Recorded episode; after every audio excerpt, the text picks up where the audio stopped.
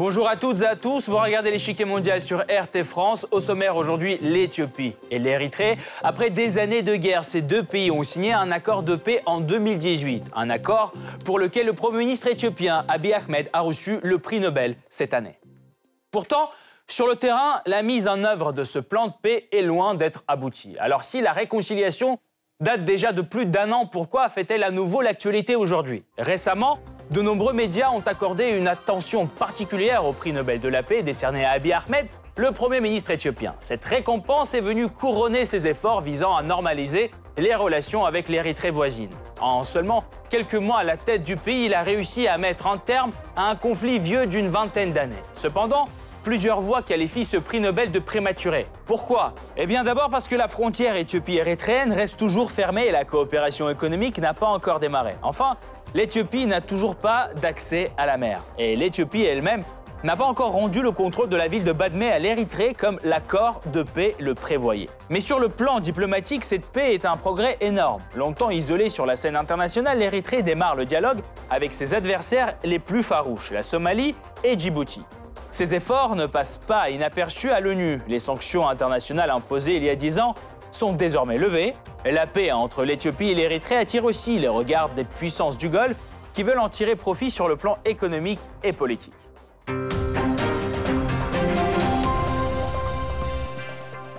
Mais avant de poursuivre, voici ce qu'il faut savoir sur l'histoire des relations complexes entre l'Érythrée et l'Éthiopie.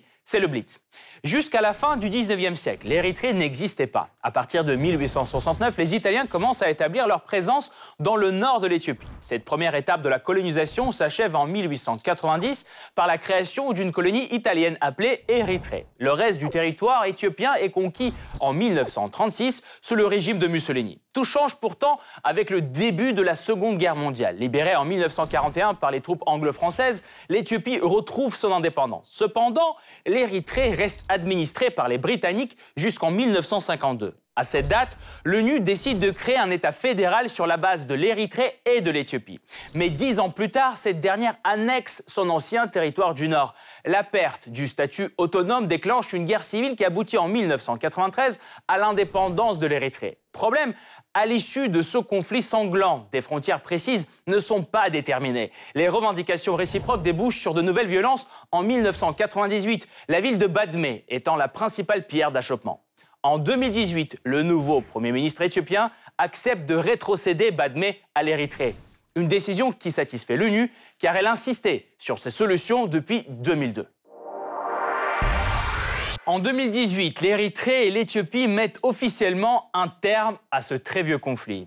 Et en octobre 2019, le Premier ministre éthiopien est nommé lauréat du prix Nobel de la paix pour ses efforts en faveur de l'apaisement entre les deux pays. Pourtant, tous les objectifs de l'accord de paix peinent à se réaliser. La frontière éthiopie-érythréenne reste encore fermée. L'Éthiopie n'a toujours pas d'accès à la mer. Elle reste propriétaire de la ville de Badmé qui devait revenir à l'Érythrée. Quelques changements géographiques sont effectués, mais l'essentiel reste à faire. Qualifié souvent de pays le plus fermé de l'Afrique, l'Érythrée redouble d'efforts pour rompre son isolement international. Asmara rétablit notamment ses relations avec la Somalie et Djibouti, autrefois empoisonnées par de vieux conflits.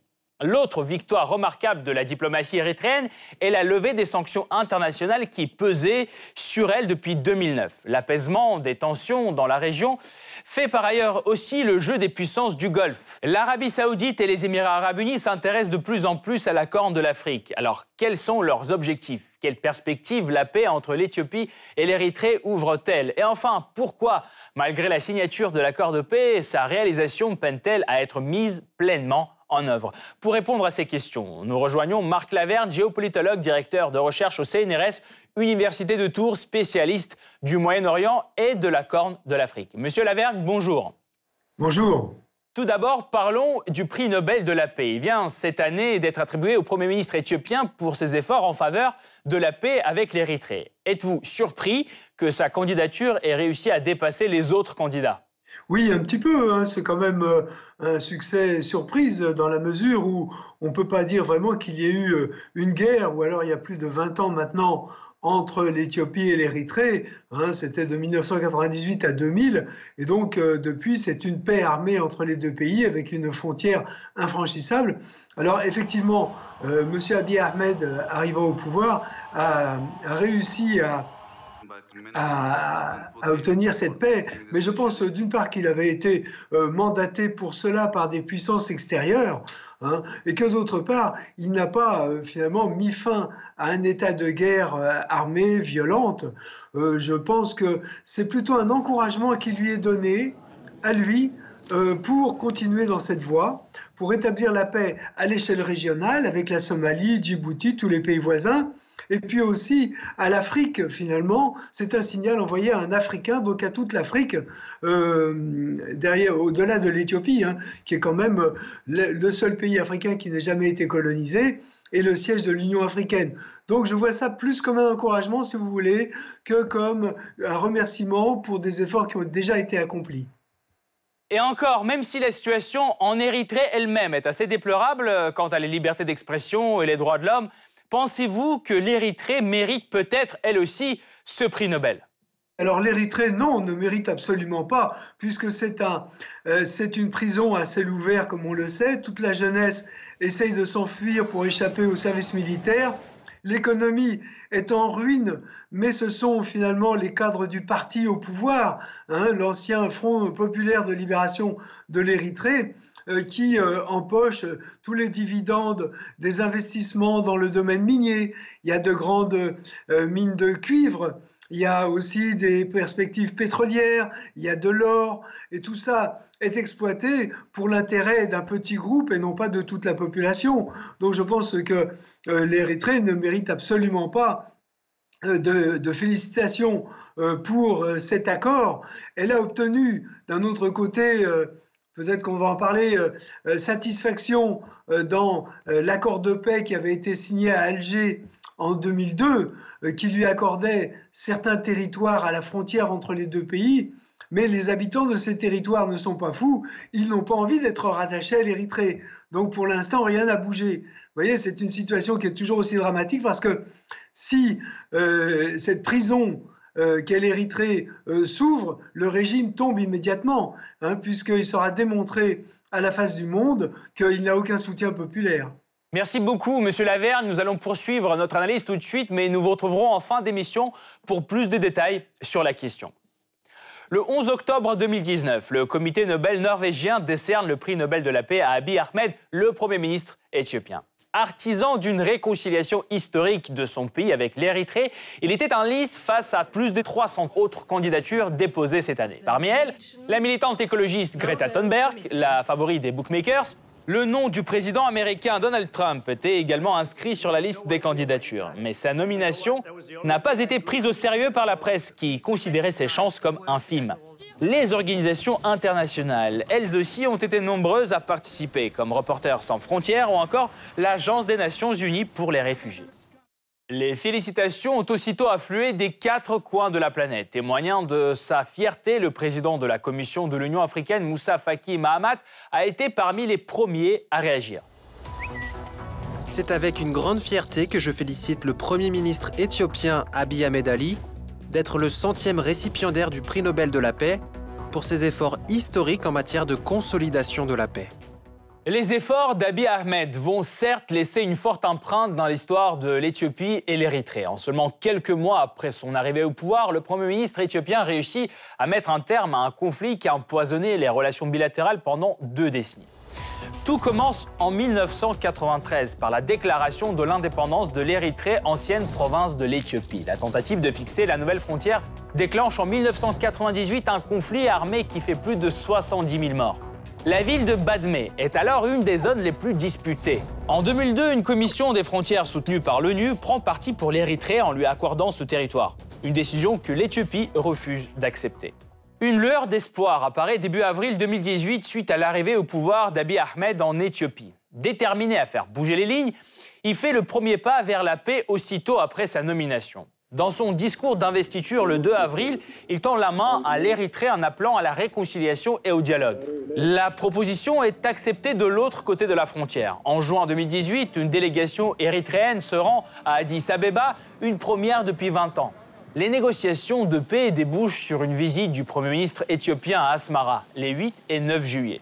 Lors de la rencontre, Abiy Ahmed promet de remettre à l'Érythrée les territoires contestés. Les deux dirigeants signent alors une déclaration mettant fin à l'état de guerre. L'étape suivante est franchie en septembre 2018, quand le Premier ministre éthiopien et le président érythréen se rencontrent en Arabie saoudite pour signer un accord de paix.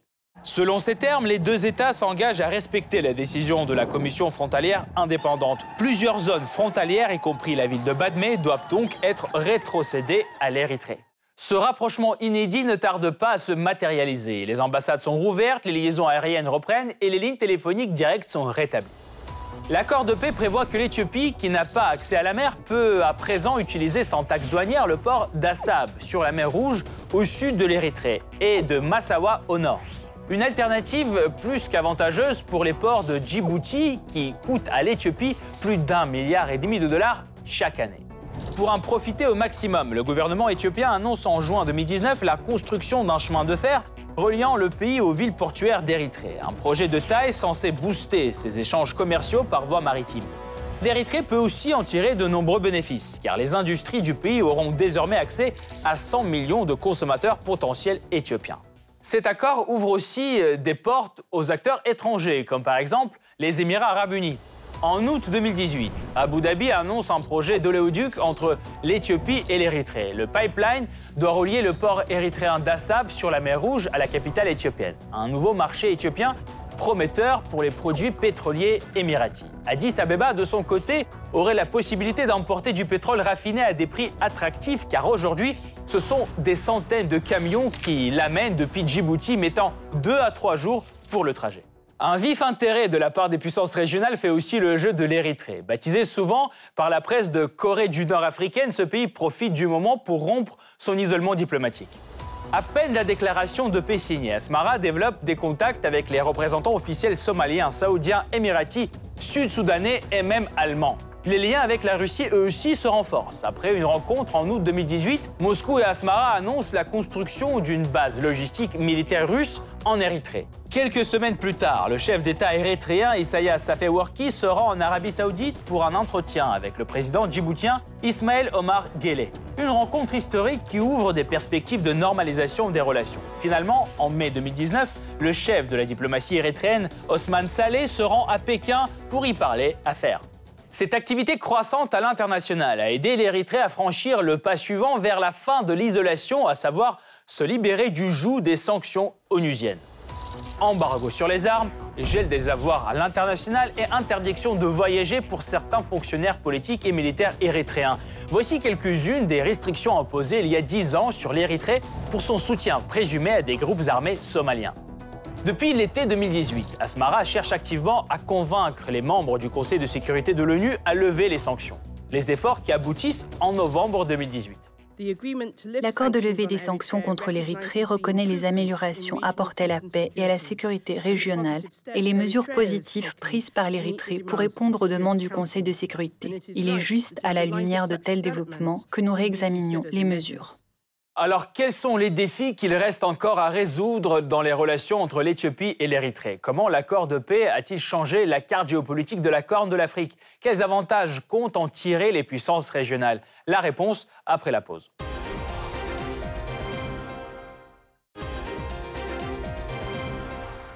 L'Éthiopie et l'Érythrée prennent finalement le chemin de la réconciliation, mais il sera sûrement long malgré la signature de l'accord de paix. Pour mieux comprendre les origines du conflit, il faut remonter à la fin du 19e siècle. Rétrospective. À la fin du 19e siècle, l'Italie colonise les territoires éthiopiens septentrionaux et crée une colonie appelée Érythrée italienne. À partir des années 1930, l'Italie étend son influence en Afrique et occupe toute l'Éthiopie. Suite à la défaite de l'Italie lors de la Seconde Guerre mondiale, l'Érythrée passe sous administration britannique.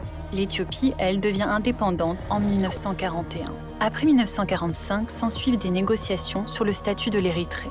Les Érythréens veulent l'indépendance, mais l'Éthiopie souhaite reprendre les territoires perdus. Pour influencer l'ONU, cette dernière s'assure du soutien de ses alliés, le Royaume-Uni et les États-Unis. Par conséquent, en 1952, sur décision des Nations Unies, l'Érythrée est rattachée à l'Éthiopie sous forme d'État fédéral. Pourtant, dans ce nouvel État, l'Éthiopie restreint de plus en plus l'autonomie de l'Érythrée. En 1961, un mouvement indépendantiste, le Front de libération de l'Érythrée, lance des opérations militaires contre l'Éthiopie. Un an après, l'Éthiopie annexe l'Érythrée, faisant de cette dernière une simple province. Le Front de libération de l'Érythrée, devenu ensuite Front populaire de libération de l'Érythrée, combat son voisin éthiopien sans relâche, faisant des centaines de milliers de morts.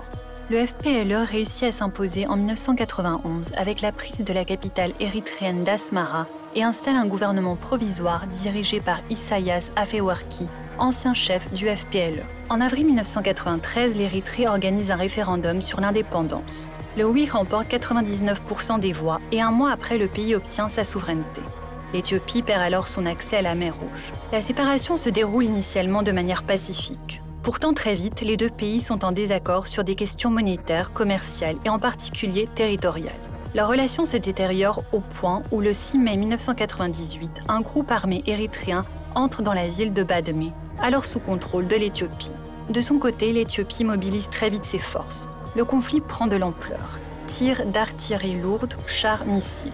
Il dure jusqu'en 2000, entraînant des déplacements massifs des deux communautés et la mort de 70 000 à 100 000 personnes selon les estimations. Après l'échec de multiples négociations au cours du conflit, les deux antagonistes acceptent une médiation des Nations Unies. L'accord d'Alger est signé en décembre 2000, mettant finalement fin au conflit. Par la même occasion, une zone temporaire de sécurité de 25 km de large le long de la frontière est établie sous contrôle de l'ONU. En 2002, en collaboration avec la Cour d'arbitrage internationale de la Haye, la Commission frontalière indépendante attribue la région contestée de Badmé à l'Érythrée. Cependant, l'Éthiopie rejette ces décisions, la jugeant illégale et injuste, refuse de rendre Badmé et maintient sa présence militaire. L'Érythrée, de son côté, refuse de reprendre toute négociation. Le différent frontalier n'étant pas réglé, les deux pays rompent toute relation, fermeture des ports maritimes, du trafic aérien et des ambassades. Dès lors, des affrontements sporadiques à la frontière laissent craindre une reprise d'un nouveau conflit à plus grande échelle. Les deux voisins s'accusent mutuellement d'attaques et de soutien à des groupes rebelles. Il faudra attendre 2018 pour que les deux pays mettent fin à ce conflit gelé. Un accord de paix a donc euh, mis fin à l'une des guerres les plus sanglantes de l'Afrique. Pourtant, il a bien été conclu par deux parties. Pourquoi donc le comité du Nobel a-t-il décidé de récompenser l'Éthiopie mais pas l'Érythrée? C'est que ce pays d'Afrique compte parmi les régimes les plus autoritaires du monde. Son chef d'État, Isaias Afewerki, est au pouvoir depuis l'indépendance, c'est-à-dire plus de 25 ans. Les droits des Érythréens sont systématiquement bafoués, détention arbitraire, disparition forcée, torture, violence sexuelle, une des plus graves violations est le système de service militaire obligatoire, décrit par l'ONU comme esclavage. À 18 ans, tout Érythréen est enrôlé, mais seulement 20% vont servir dans l'armée. Les autres travaillent dans les champs, des mines ou des chantiers. Et ce service est prolongé indéfiniment. Les Érythréens n'ont pas d'autre solution que de fuir. Selon l'ONU, 10% de la population a quitté le pays depuis 1998. Et l'accord de paix ne change pas grand-chose. La guerre est certes terminée, mais la pratique du service militaire en Érythrée n'est toujours pas annulée.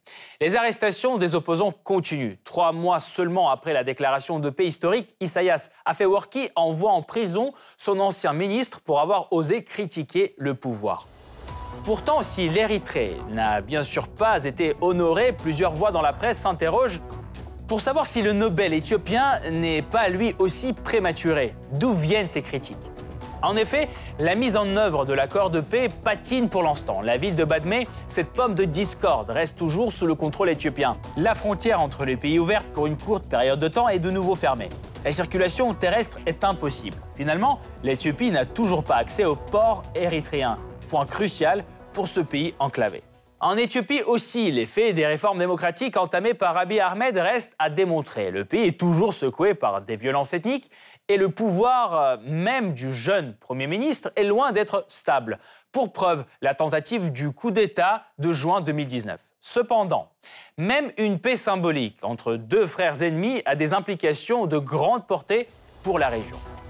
D'abord, Isaias Afewerki rétablit des relations avec la Somalie. Ce pays a longtemps été le théâtre d'une guerre par procuration entre l'Érythrée et l'Éthiopie. Asmara aurait soutenu des rebelles radicaux somaliens Al-Shabaab tandis que l'armée éthiopienne, elle, avec l'aide internationale, appuyait le gouvernement du Somalie. Aujourd'hui, les témoignages du soutien érythréen à Al-Shabaab se font de plus en plus rares. Désormais, presque 15 ans après la rupture, l'Érythrée et la Somalie vont rouvrir des ambassades et annoncent une nouvelle ère de relations fraternelles. Ce n'est pas tout. L'Érythrée s'est aussi réconciliée avec un autre ennemi de longue date, Djibouti. Il faut savoir qu'un conflit territorial oppose Asmara et Djibouti depuis 2008. Les deux pays se disputent le cap d'Oumera, point littoral de leur frontière commune. Cet antagonisme prend fin en septembre 2018. Les deux États signent un accord de paix et veulent restaurer leurs relations. Comme la Somalie, Djibouti est un partenaire proche de l'Éthiopie. La paix avec Addis Abeba a donc ouvert la route à un rapprochement entre ses amis et l'Érythrée. Néanmoins, ce principe est valable dans les deux sens. L'Éthiopie s'ouvre aussi aux amis de l'Érythrée, mais il ne s'agit pas des États régionaux. Ce sont les puissances du Golfe qui entrent en jeu. L'Arabie saoudite les Émirats arabes unis cultivent des liens proches avec Asmara. Ils utilisent des bases en Érythrée pour attaquer les positions des rebelles Houthis au Yémen. L'Éthiopie, elle, s'est longtemps distanciée des jeux d'influence au Moyen-Orient. Mais tout change avec l'arrivée d'Abiy Ahmed.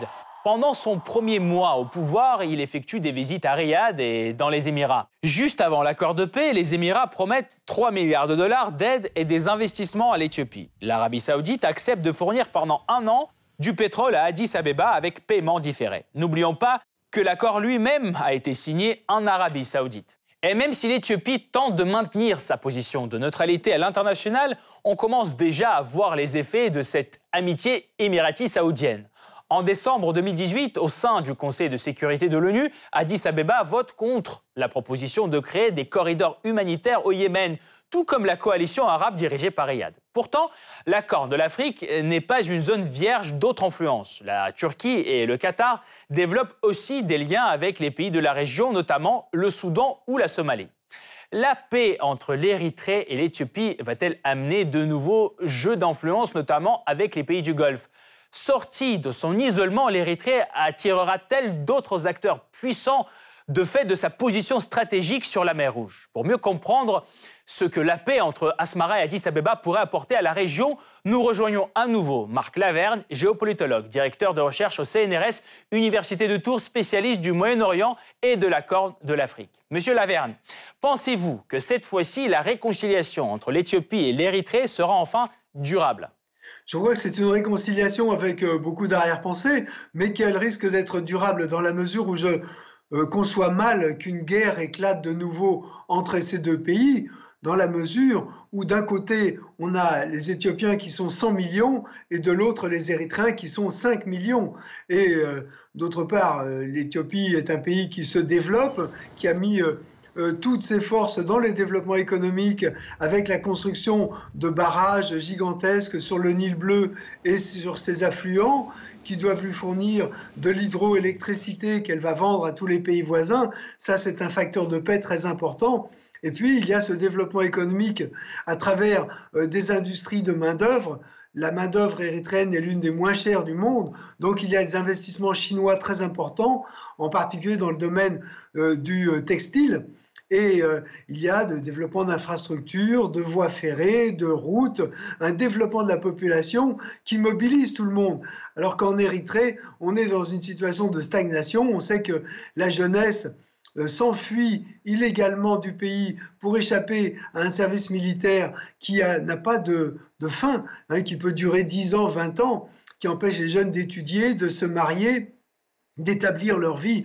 Euh, je ne pense pas que le gouvernement érythréen soit prêt à engager une nouvelle guerre. En revanche, je pense que les deux pays sont complémentaires et que c'est cette complémentarité qui peut se développer puisque l'Érythrée est, comme elle a toujours été, une fenêtre euh, sur la mer dont l'Éthiopie a besoin justement pour son développement économique. Euh, parlons maintenant de l'impact de cette réconciliation sur la région de la Corne d'Afrique. Pensez-vous qu'elle changera enfin la situation en Somalie, par exemple, où les deux pays menaient une guerre par procuration jusqu'à récemment?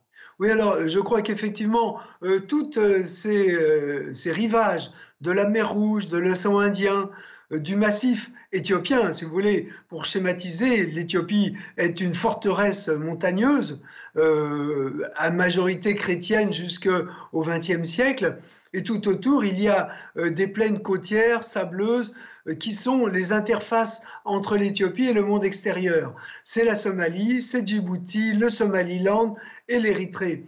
Or, euh, l'Éthiopie a besoin euh, de ces ouvertures sur la mer, mais ces ouvertures sur la mer ont elles-mêmes besoin de l'Éthiopie pour jouer leur rôle. Donc on voit des ports euh, qui sont actuellement en cours de création, des ports en eau profonde, aussi bien au Somaliland qu'en Somalie, qu'à Djibouti, qu'en Érythrée. Et tout ça est peut-être un facteur de paix, si vous voulez, alors de paix entre ces différents petits rois euh, qui euh, se battent entre eux euh, pour, par exemple en Somalie, hein, le pays est divisé, on le sait, en, États autonomes qui sont en réalité assez indépendants. Et puis il y a le Somaliland qui était britannique, qui a repris son indépendance en 1991, qui n'est reconnu par personne sur la communauté internationale, mais tout ça fait qu'il peut y avoir une fragmentation euh, de la Somalie euh, dans un cadre pacifique finalement, on peut l'espérer en tout cas, c'est-à-dire que chacun de ces micro-États euh, joue son rôle de port, de fenêtre entre le massif éthiopien et le reste du monde. Avec la paix entre l'Éthiopie et l'Érythrée, les pays du Golfe, alliés de l'Érythrée, se rapprochent petit à petit de l'Éthiopie. La Turquie et le Qatar développent aussi des liens avec les pays de la région, notamment le Soudan ou la Somalie. Pensez-vous que la région puisse devenir maintenant un nouveau terrain de jeu d'influence des pays du Moyen-Orient? Ah ben, elle l'est certainement. On voit la compétition en Somalie, à Mogadiscio, entre le Qatar, euh, la Turquie et les pays du Golfe, en particulier les Émirats arabes unis. Alors ça, c'est quelque chose qui se joue au jour le jour, hein. c'est-à-dire que chacun fait de la surenchère euh, sur les autres pour obtenir des droits de construire des ports, d'ouvrir des routes, éventuellement des voies ferrées. Alors c'est une compétition qui est celle de qui oppose l'Arabie saoudite et les Émirats d'un côté, le Qatar et la Turquie euh, de l'autre, avec en toile de fond euh, l'Iran.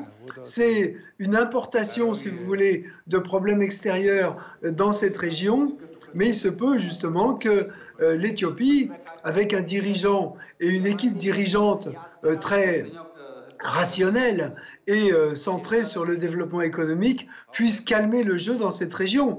Et je pense que, contrairement à ce que ce qu'imaginent les Occidentaux, euh, l'unité de la Somalie n'est pas une précondition à la paix. On peut très bien imaginer une fragmentation le peuple somalien est un peuple uni par la langue et la culture et la religion, mais qui est divisé en clans en fédération, en structure euh, euh, locale, si vous voulez, qui pourrait très bien se centrer autour de, ports, de petits ports ou de grands ports, et euh, jouer un rôle et obtenir de la prospérité par ce moyen.